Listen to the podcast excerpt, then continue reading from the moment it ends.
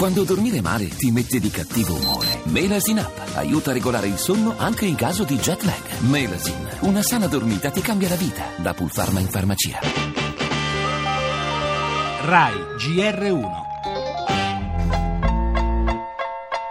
Senza quorum, referendum Trivelle, partecipazione intorno al 32%. C'è una uh, sola regione dove si è raggiunto il quorum ed è la Basilicata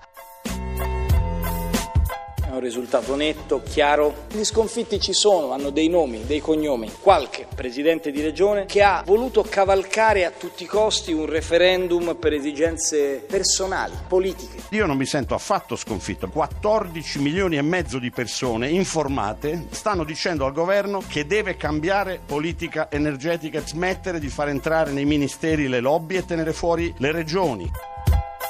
Adesso ci dobbiamo concentrare sul caso Trivellopoli. In tutti i modi Matteo Renzi cercherà di distrarre, dato che non è stato raggiunto il quorum, dai fatti invece molto gravi di corruzione che riguardano anche alcuni membri del governo. L'esercizio fondamentale del diritto dei cittadini di andare al referendum va sancito. Comunque ha vinto l'astensionismo. Quando vince l'astensione non vince nessuno. Senza neanche sfiorare l'asticella del quorum va in archivio il referendum sulle trivelle, la complessità del quesito, un certo disinteresse in alcune regioni, gli appelli all'astensione hanno tenuto moltissimi elettori lontano dai seggi e così il Premier Renzi dà il ben servito a chi dice ha solo lanciato una battaglia demagogica.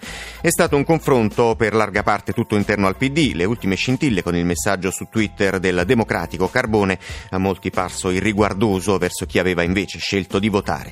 Sullo sfondo l'inchiesta di Potenza, ricorda il 5 Stelle dell'Orco, e la scarsa partecipazione, sempre preoccupante, avverte il centrista Schifani. Ma quegli oltre 14 milioni al voto sono un segnale che l'esecutivo non può ignorare, dice il governatore pugliese Emiliano, soprattutto a ormai poche settimane dalle amministrative. Le altre notizie, vertice sul petrolio a Doha, fallisce l'intesa tra Arabia e Iran, possibile un nuovo crollo dei prezzi del greggio, lavoro, lo sciopero dei metalmeccanici di domani e l'appello del Papa a salvaguardare la dignità dei lavoratori dei call center. Caso Regeni, Al-Sisi durante la visita di Hollande parla chiaro, in Egitto i diritti umani dell'Europa non valgono.